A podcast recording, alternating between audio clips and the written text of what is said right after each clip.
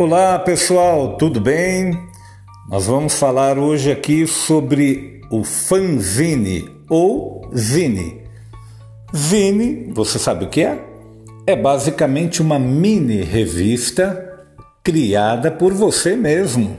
Isso, e nela você pode guardar músicas, poesias, desenhos, memórias ou o que a sua criatividade mandar, qualquer coisa que você imaginar. Só que tudo isso feito de um modo muito simples.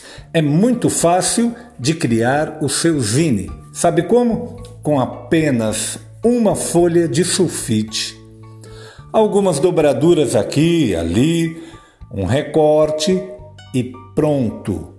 A sua mini revista, o seu zine, já está pronto para ser usado.